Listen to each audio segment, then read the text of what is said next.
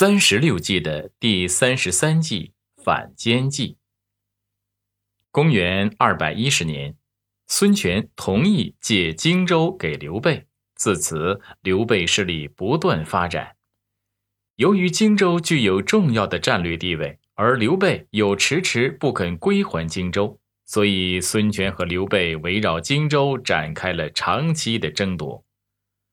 公元二百一十五年。刘备占领西川后，孙权派人向刘备讨还荆州，没有成功。孙权便派大将吕蒙率领两万兵士去攻取刘备占领的荆州、长沙、零陵、贵阳三郡。吕蒙在攻打长沙、零陵、贵阳三郡之前，给这三郡的太守都发了讨伐檄文，要求他们自动投降。长沙和贵阳两郡太守接到檄文后立即投降，而零陵郡的太守郝普却不愿意投降。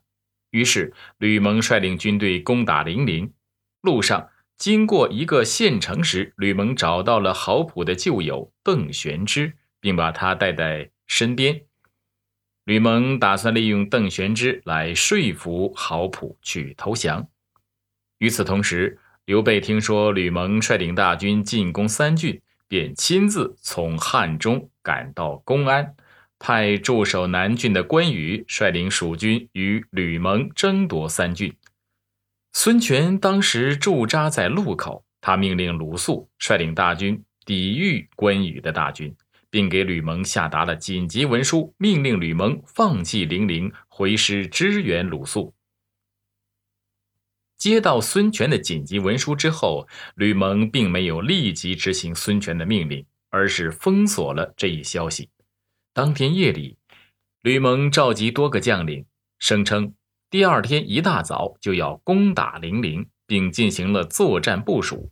部署完毕后，吕蒙对邓玄之说：“郝普想誓死守卫零陵，做一个忠义之事，但是我觉得他这样做并不明智。”现在刘备在汉中被曹操的大将夏侯渊围困，而关羽在南郡，我们的主公孙权会率领大军亲自对付他。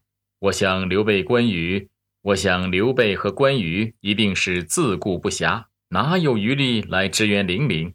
我军很快就要赶到零陵，零陵如今危在旦夕，我相信要不了多久，我军就能够攻破零陵。到那时，郝普连他的家人恐怕都无法保全，这有什么好处呢？郝普现在一定不了解刘备和关羽那边的情况，误以为援军很快就会到来。你还是到他那里好好跟他说明一下现在的局势吧。邓玄之听后，立即去找郝普，把吕蒙的话转告给了郝普，并劝说郝普投降。不久。郝普果然同意投降，吕蒙军队顺利进入零陵。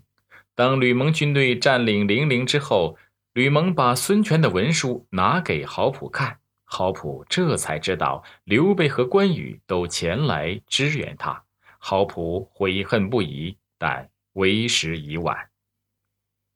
反间计是指巧妙地收买、利用敌人的间谍或敌人的内部成员。使其为我所用，以达到激化敌人内部矛盾，使敌人掉入我方圈套的目的。